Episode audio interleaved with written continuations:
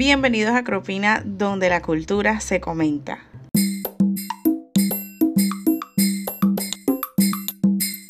Buenos días, buenas tardes, buenas noches a nuestros queridos comentadores culturales. Qué alegría tenerlos aquí con nosotros un episodio más. Así es que esta información te va a ayudar muchísimo y este diálogo de hoy va a ser muy importante. Una aclaración inicial. Obviamente nosotros no nos dedicamos ni a hacer reprimendas personales ni nada por el estilo, ¿ok? Entonces ustedes saben que no somos ese tipo de podcast, sino más bien queremos reconstruir la sociedad y la cultura una conversación a la vez y queremos enseñar la verdad. Eso es, ese es literalmente nuestro objetivo. Entonces no sientas que de pronto si hay algo de lo que tú no te sientes convencido que estás haciendo, no significa que estamos tratando de condenarte y cuando recuerdes los 10 mandamientos no, no dejes que venga ninguna condenación a tu vida. Vamos a analizarlo desde una perspectiva social y cultural para poder analizar algunas cositas que hacen parte de nuestra cultura cotidiana que de pronto estamos dejando pasar, que es importante empezar a observar mucho más críticamente. Eso es lo que queremos hacer en este podcast. Pero antes, como ya sabes, vamos a tener unas pequeñas noticias de los avances que tenemos como emprendimiento social. Nosotros somos Acropina. Esto es un emprendimiento social que busca impartir, enseñar la verdad construir la sociedad. Tenemos muchos métodos de hacerlo. Tenemos nuestra página web que es nuestra casa acropina.com. Allí puedes encontrar blogs, puedes encontrar entrevistas, puedes encontrar este podcast. También tenemos nuestro Instagram. Nosotros sabemos que ustedes nos siguen y que están felices de escuchar esta información, pero nosotros también queremos conocerlos a ustedes. Así es que en Instagram va a ser la mejor forma de contactarnos de una manera personal. Arroba dosis de acropina. Ese es nuestro Instagram. También queremos decir que hay muchos países conectados, o por lo menos mucho más de los que yo pensaba que era uno, o sea, Colombia. Y aquí tenemos Colombia, Estados Unidos, Alemania, Ecuador, Singapur, Rusia. Son lugares en donde nunca, nunca jamás pensé que íbamos a tener audiencia. Y la verdad es que eso es bastante evidente si escuchan el primer episodio, es literalmente una noticia local de mi ciudad, Cartagena pero nada como tener una sorpresa agradable y poder escuchar y ver en las cifras que hay personas de todas partes escuchando. Eso solamente significa que Dios tiene toda la intención de ensanchar y hacer crecer este sueño y que no es realmente mío. Apreciamos muchísimo, muchísimo que nos estén escuchando, que nos estén recibiendo eh, y que estén prestándonos su atención algo pequeñísimo, pequeñísimo que queremos eh, pedirles es que por favor en la plataforma que estén en sus podcasts puedan suscribirse y si es posible, si en la plataforma que estás lo permite, mandar comentarios o reseñas. Dependiendo de la plataforma en la que estés, va a salir una palabra diferente. Por ejemplo, si estás en Apple Podcast, te va a salir la opción de enviar una reseña. Con eso vas a poder calificar el podcast y vas a poder dar una reseña que sea tu opinión, que sea real sobre el contenido que ofrecemos aquí. ¿Qué va a hacer esto? Va a hacer que encontremos más personas, va a hacer que podamos encontrar más gente que como tú y que como yo queremos saber desde una perspectiva bíblica y espiritual cómo interpretar la sociedad y la cultura. Estos son temas importantes, temas que debemos tener todos como cristianos en mente y muchas veces se nos olvidan, muchas veces se nos pasan por alto y no necesariamente porque no los queramos saber, a veces es porque simplemente no encontramos las personas que estén hablándolos abiertamente. Entonces, para que más personas puedan encontrar esta conversación productiva, este comentario hacia la cultura de hoy desde una perspectiva bíblica, te pido que nos mandes tu reseña, ¿vale? O tu comentario, como sea que salga en la plataforma en la que tú consumas tus podcasts. Ok, vámonos entonces a nuestro tema de hoy, los 10 mandamientos. Estos 10 mandamientos para mí son la base y el fundamento que Dios dejó, son un regalo de parte del cielo para nosotros para poder fundamentar nuestra sociedad de una manera positiva y correcta. Estos mandamientos, mientras los vamos analizando, te vas a dar cuenta que tienen la clave, la clave completa de cómo abordar diferentes problemas de la sociedad. Y muchas veces eh, lo que nosotros tenemos que hacer es simplemente volver a lo básico. A veces pareciera que cuando nosotros estamos tratando de hacer cosas buenas, de hacer cosas correctas, de hacer cosas positivas, de hacer cosas que puedan agradar a Dios, tenemos que hacer cosas complicadas. Pero en las verdades de los diez mandamientos tú vas a poder encontrar ideas sencillas y básicas que van a poder contrarrestar claramente la cultura del día, la situación que hay social tan tensa en tantos temas, lo que va a poder incrementar tu capacidad de discernir cuando lo que está a tu alrededor realmente no se alinea a la palabra de Dios. Hay pocas verdades alineadas juntas que nos pueden ayudar a descifrar esa información como los diez mandamientos. Habrán otras y las vamos a analizar, no te preocupes, pero el día de hoy toca este. Los diez mandamientos, importantísimo esto, son dados en un contexto especial son dados en el contexto de que Dios estaba liberando al pueblo de Israel. Ustedes saben esto a través de la historia que se cuenta desde Génesis hasta Éxodo, en el que realmente se dan los diez mandamientos. Israel estaba siendo cautivo en Egipto, había crecido en número y estaban siendo oprimidos, tenían muchísimo trabajo. Y entonces Dios llama a Moisés para poder sacar a su pueblo de allí y comenzar una nueva sociedad completamente diferente, sacada de la esclavitud, con señales, prodigios y milagros por Dios mismo. Entonces, estas leyes y principios que nosotros vamos a empezar a mirar el día de hoy, realmente son la base y la fundación de la sociedad israelita. Tú te has preguntado cómo sería el país perfecto que Dios pueda liderar. Pues yo te puedo decir que se ve exactamente como los diez mandamientos. Fueron las leyes que Dios dejó para que los israelitas pudieran seguir como base y fundamento de su ley y de toda su cultura también. Entonces son muy importantes. Voy a decir los 10 mandamientos, pero es muy importante que tengas en cuenta que no lo voy a decir exactamente como pueda salir en la traducción de la Biblia que tú leas. Yo voy a simplemente utilizar una idea generalizada que resuma todas las palabras de la descripción, ¿ok? Van a haber diferentes palabras o diferentes frases que tú puedas encontrar en tu Biblia que signifiquen exactamente el mismo mandamiento. Con eso no estoy queriendo decir que voy a cambiar ningún mandamiento, simplemente voy a decir la idea más básica que ese mandamiento profesa para no tener que enredarnos en las palabritas de aquí en las palabritas de allá.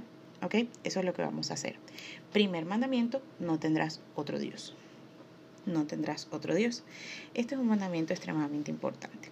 No tener otro Dios hace toda la diferencia. Hace toda la diferencia en una cultura hacia cómo percibe la autoridad, por ejemplo, hacia cómo percibe el ambiente, hacia cómo percibe el valor de cada vida humana. Si tú te das cuenta, las culturas y las sociedades que tienen otros dioses que no son el Dios de la Biblia, Padre, Hijo y Espíritu Santo, son culturas que se caracterizan y en especial las culturas originarias de la región latina, por ejemplo, son culturas que se caracterizan por la crueldad hacia sus seguidores de parte de sus dioses. Son personas que exigían mutilaciones, que exigían asesinatos. Mm, son, son dioses que, eran oscuros, que, que, que demandaban sacrificios humanos. Eran dioses que realmente no tenían piedad. Ese no es el Dios que nosotros tenemos. Y la ventaja de poder tener una sociedad en la que realmente el único Dios sea el Dios de la palabra es enorme. Es poder ver la autoridad como un símbolo de piedad y de amor, en vez de como un símbolo de dictadura, de crueldad, de capricho humano. Porque existen otras sociedades en las que, por ejemplo, eh, existe la mitología griega, en donde existen tantos dioses con tantas personalidades y tantos intereses personales, que uno simplemente puede empezar a ver a la autoridad como un montón de caprichosos. Y eso también es algo muy dañino. Algo más que puede pasar cuando no cumplimos este principio como sociedad de tener un solo Dios, es que podemos empezar a divagar entre lo que puede y no ser un Dios. Ya no tiene ninguna definición, ya no ya pierde significado. Y realmente si tú te das cuenta cada vez que en la Biblia se menciona que se aceptaba otro Dios dentro del pueblo de Israel, el pueblo de Israel, lo que sucedía es que había destrucción, había problemas y se empezaban a aceptar conductas completamente destructivas dentro del pueblo de Israel. En mi momento, en este momento me recuerdo, por ejemplo, de, eh, de Salomón, del rey Salomón. Todos sabemos que el rey Salomón indirectamente empezó a aceptar muchísimos dioses por todas las mujeres con las que estuvo, que ellas tenían otros dioses. Y sí, él fue muy sabio y fue muy rico, pero la verdad también es que él literalmente dejó esa entrada libre. Y todos sabemos que después del reinado de Salomón, casi que todo fue a pique. Su hijo Roboam y todo lo que pasó con la separación de eh, el reino de Judá y el reino de Israel, nos damos cuenta que la connotación que nos da la Biblia cada vez que existe más de un Dios o que hay una pelea entre Dios y otro Dios o que realmente eh, estamos considerando a Dios como una de las opciones, es una destrucción, es un declive social y moral, moral, más que nada. Existían muchas oportunidades en las que en la Biblia nos muestran cómo moralmente decaía la nación de Israel cuando tenían otros dioses. Y yo creo que eso es lo que pasa en nuestras naciones. Muchas naciones están realmente pensando a Dios como una de las opciones para tener a Dios y puede ser uno de los otros dioses que la gente tiene. Y en esto hemos podido ver el declive clarísimo de la moral en nuestras sociedades. Muy importante. Segundo, segundo mandamiento. El segundo mandamiento es no tener ídolos. Y dice no tener ídolos ni imágenes de lo que está en el cielo, en la tierra o debajo de la tierra. Muy importante. ¿Por qué?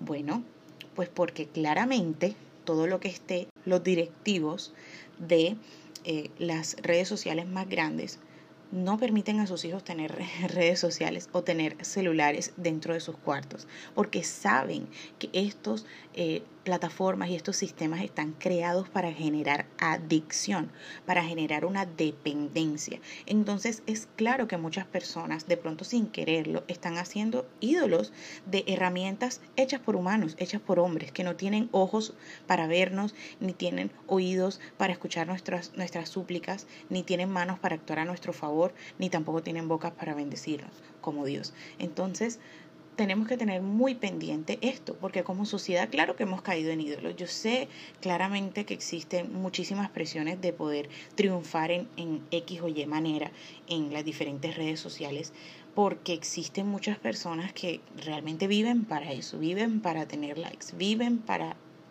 tener esto y lo otro. Y con esto no estoy queriendo decir en el cielo, en la tierra o debajo de la tierra no es Dios.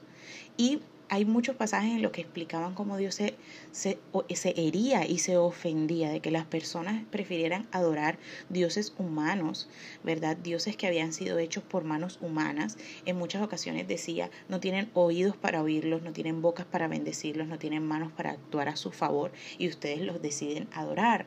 Entonces, hay algo muy especial en, poder entender que no es solamente no tener otros dioses, sino no poner otras cosas físicas o, o, o, visibles o tangibles o hechas por humanos por encima de la imagen que tenemos de Dios. Por ejemplo, existen muchas tendencias, y esto ya lo habíamos hablado en otro episodio, existen muchas tendencias de muchas personas para eh, regir su vida entera por el amor que tienen por el medio ambiente, cómo se visten, cómo votan, cómo, eh, cómo trabajan, cómo cocinan, eh, cómo se alimentan, todo, todo, todo tiene que ver con su amor hacia la naturaleza. No me digan que eso no es una religión, no me digan que eso no es un ídolo. Y con esto no estoy diciendo que no hayan personas que no puedan ser vegetarianas o que no hayan personas que no puedan amar mucho la naturaleza. Pero definitivamente cuando esto es algo que dicta casi que todas las otras variables de tu vida, definitivamente hay un problema de un ídolo, ¿verdad? Obviamente, otro gran ejemplo del tema de los ídolos son nuestras redes sociales, son eh, nuestros computadores. Yo estaba viendo hace poco un documental en el que explicaban que, que las redes sociales sean negativas, no necesariamente porque yo las estoy utilizando y muchas personas las estamos utilizando para esparcir mensajes buenos, mensajes bíblicos, mensajes, mensajes edificantes. Entonces, claro que se pueden utilizar de una manera positiva, pero más veces de las que queremos, muchos cristianos están utilizando esto como excusa para poder quedarse muchísimo tiempo consumiendo contenido, viendo una y otra y otra y otra cosa, cosas que nos impiden realmente poner nuestra mirada y nuestro enfoque en Dios. Esto es tan importante porque en muchas ocasiones no solamente estoy hablando ya de, de los de los aparatos electrónicos, sino de la comida, de la naturaleza y de las otras cosas que están distrayéndonos como sociedad. No entendemos que los ídolos no necesariamente son cosas o personas que nosotros adoramos abiertamente. A veces nuestra adoración tiene más que ver con nuestra obediencia hacia esas cosas o esas ideas, ¿verdad? A veces podemos hacer ídolos de nosotros mismos. Hace un tiempo empecé un reto de alimentación y me di cuenta de cómo un ídolo fuerte en la vida de una persona puede ser su propia comodidad y su propio placer. Poder comer algo eh, súper feo, súper eh, malo nutricionalmente, pero es rico, es placentero, es adictivo, tiene azúcar, tiene grasas, tiene cosas que nos atraen y que nos, y que nos vuelven adictos y hacen que necesitemos esas cosas. Entonces, hay muchos ídolos que pueden estar en nuestras vidas y que realmente no tienen nada que ver con de pronto una figura espiritual. Otro peligro de ídolo que yo veo a veces es esto de los desórdenes alimenticios, ahora que hablé de la comida. Hay personas que dicen que están eh, viendo por su bienestar, pero están obsesionadas con su, eh, entre comillas, salud. Y realmente no es salud. Hay personas que están obsesionadas con comer los gramos, las calorías, las cantidades, las cosas específicas para poder eh, estar justo a tiempo en, su, en su línea o en su balanza o en lo que sea su ideal de salud.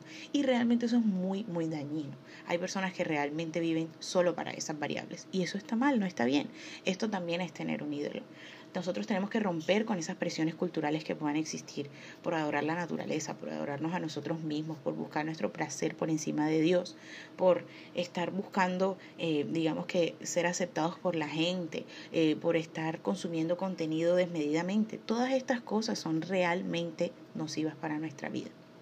Y son ídolos, son ídolos. Nuestro tercer mandamiento es no usar el nombre de Dios en vano. Cuando yo estaba chiquita, a mí me dijeron que tenía que ver este mandamiento pues con no decir frases o expresiones a la ligera que contuvieran el nombre de Dios. Y yo definitivamente creo que eso es importante. Nosotros no podemos ser personas que que tengamos un doble estándar con respecto a Dios, a su santidad y a su magnitud. Claro que obviamente no estamos diciendo que depende de eso completamente nuestra cristiandad, pero definitivamente tenemos que tener en nuestra mente utilizar el nombre de Dios correctamente. Yo, eh, yo pienso ahora, por ejemplo, en palabras que nosotros utilizamos muy poco porque tienen una connotación muy pesada palabras como homicidio, palabras como masacre, palabras como terrorismo, palabras como violación. Son palabras fuertes y son palabras que no hacen parte de nuestro diálogo diario. ¿Por qué? Porque tienen un significado oscuro, profundo, pesado. Es, es una connotación fuertísima cuando utilizamos estas palabras, ¿verdad? Entonces debería existir lo mismo para lo opuesto. Nosotros deberíamos reservar palabras que solamente se hablen en un contexto de santidad, en un contexto de explosión, de sobrenaturalidad, como lo que Dios es. Entonces, es muy importante saber que sí, las palabras debemos tenerlas medidas y debemos tenerlas recatadas. Yo creo que eso hace parte de nuestro dominio propio. Uh, una vez que escuché un chiste, se sabe quién es cristiano cuando se golpean el dedo pequeño del pie, porque realmente ahí es donde salen todas las palabras que se nos ocurran y que no se nos ocurran y que normalmente no vienen a nuestra cabeza para gritar en ese momento. Entonces ten cuidado de lo que estás diciendo, pero en este punto yo quiero hacer énfasis en otra dirección. Ya dije lo de las palabras, pero esto es muy importante. Muchas personas en nombre de Dios, y eso lo digo entre comillas, en nombre de Dios hacen cosas que nunca Dios dijo y apoyan cosas que nunca Dios afirmó, ¿verdad? Eh, existen obviamente ejemplos horrorosos, como los ejemplos de las leyes islámicas en las que hablan de que hay que cortar la mano de un niño hambriento porque se robó un pan o eh, mutilar a las mujeres para que no tengan placer porque son menores que los hombres o cosas así por el estilo que Dios no dijo y que no están soportadas en ningún lugar, pero las personas en nombre de Dios supuestamente van y crean una guerra y maltratan gente y abusan y hacen cosas que no tienen que hacer. Obviamente está un ejemplo horroroso y triste de la iglesia eh, católica, muchísimos sacerdotes, ¿verdad? Que han abusado sus posiciones y han dañado la vida de tantos niñitos inocentes. Y existen, no estoy hablando ligeramente, obviamente que existen personas en todas las religiones que han hecho esto, pero existe específicamente en la iglesia católica un esfuerzo muy grande por mitigar ese daño, ya que han identificado muchas personas afectadas eh, por este hecho de abuso. Entonces es algo que no debe pasar y esto es un mal uso del nombre de Dios porque si son personas que se consideran siervos de Dios nunca deberían poder abusar eh, y mucho menos de la vida de un niño. ¿Verdad? En nombre de, de, de, Dios mucha gente discriminaba a otra gente, mucha gente, como ya decía, apoyaba leyes injustas que no tenían nada que ver con el corazón de Dios y que no tenían nada que ver con Dios. Algo que yo he aprendido a través de mi vida como cristiana es distinguir la voz de las personas que estaban en el hecho y cuando se está narrando lo que X o Y persona hizo versus cuando dice y Dios dijo. Eso es lo que Dios es cuando Dios dijo, Dios hizo, y Dios mandó, y Dios dijo, y Dios hizo esto, eso es el corazón de Dios. Dios, la Biblia dice que nos dejaron las historias de Israel para tener ejemplo de lo que se hace y de lo que no se hace. No solamente para decir todo lo que está en la Biblia se hace así como se dijo, no. Hay personas que se equivocaron y hay personas que lo hicieron mal. Y entonces en la Biblia nos dejan claramente explicado cómo muchas personas incluso hicieron cosas sin consultar a Dios o en contra de la voluntad expresa de Dios. Entonces no podemos decir que en nombre de Dios podemos hacer cualquier locura, claro que no. Y eso también hace parte de cumplir estos mandamientos. Imagínate una sociedad que esté comprometida con realmente dejar el nombre de Dios en alto con cada una de sus acciones, con cada una de sus leyes, con cada una de sus decisiones. Eso sería fantástico, sería una gran bendición. Esto sería una cosa muy distinta de lo que estamos viendo hoy, ¿verdad? Y muchas personas en el mundo y muchas personas que no creen en Dios pudieran llegar a los pies de Dios más fácilmente si hubiesen personas representando el nombre de Dios de manera distinta. Nuestro cuarto mandamiento es guardar el día del Señor. Este mandamiento es espectacular.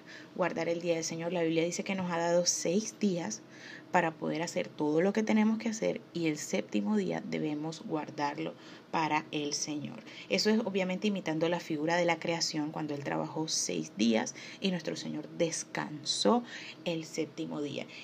Existen diferentes eh, días que utilizan las religiones para poder guardarlo, ¿verdad? En el Islam es el viernes, en el judaísmo es el sábado, y para nosotros en el cristianismo es el domingo, porque eh, conmemoramos también además que el domingo es el día que Jesús resucitó, ¿verdad? Así como lo celebramos en Semana Santa, el viernes es el día de la crucifixión, el sábado y luego el domingo de resurrección.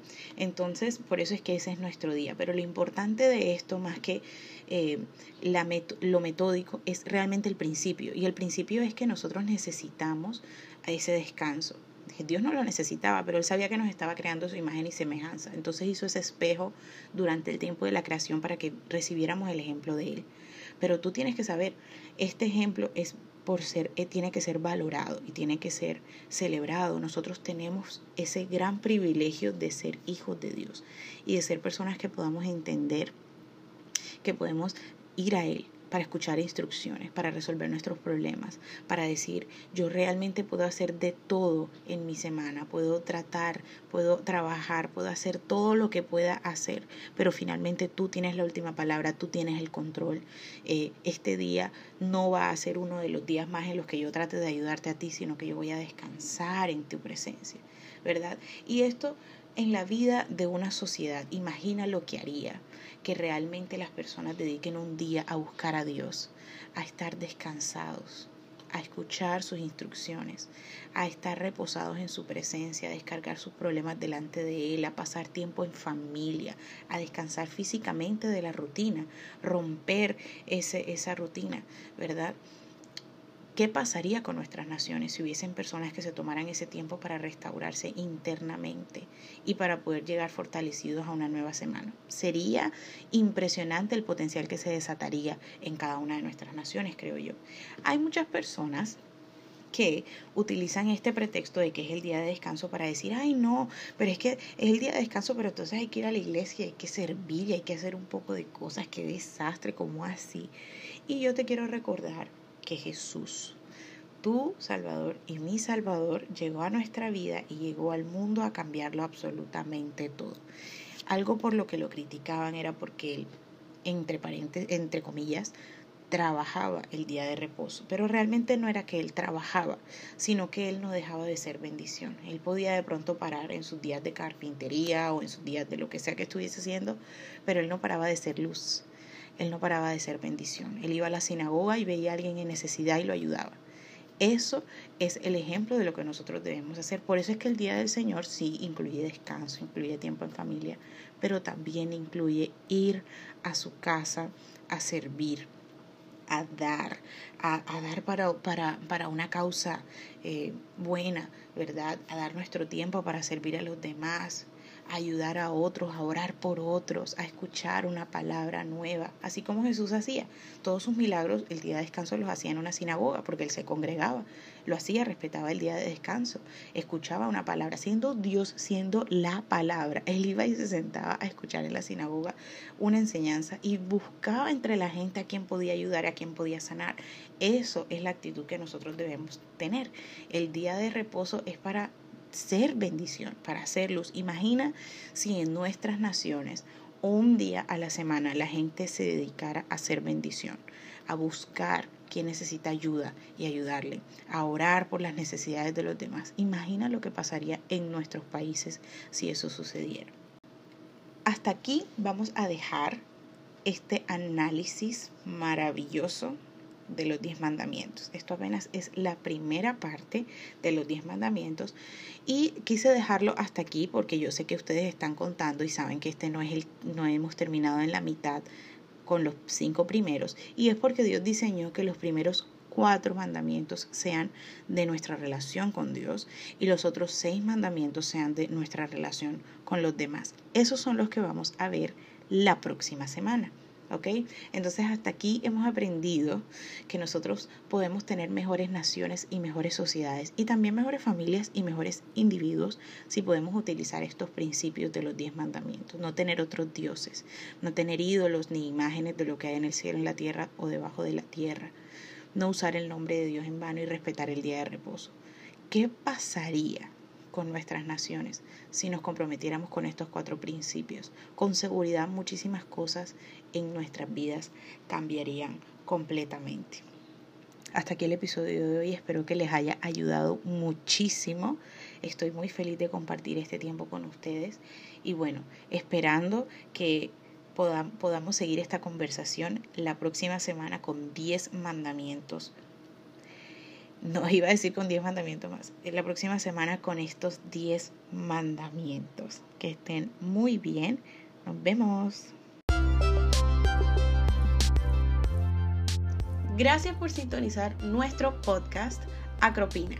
Deseo con todo mi corazón que nos puedas seguir escuchando y que puedas seguir creciendo con nosotros. Para eso solo tienes que suscribirte aquí en este podcast y seguirnos en nuestra red social Instagram arroba dosis de acropina y en nuestra casa www.acropina.com. Gracias.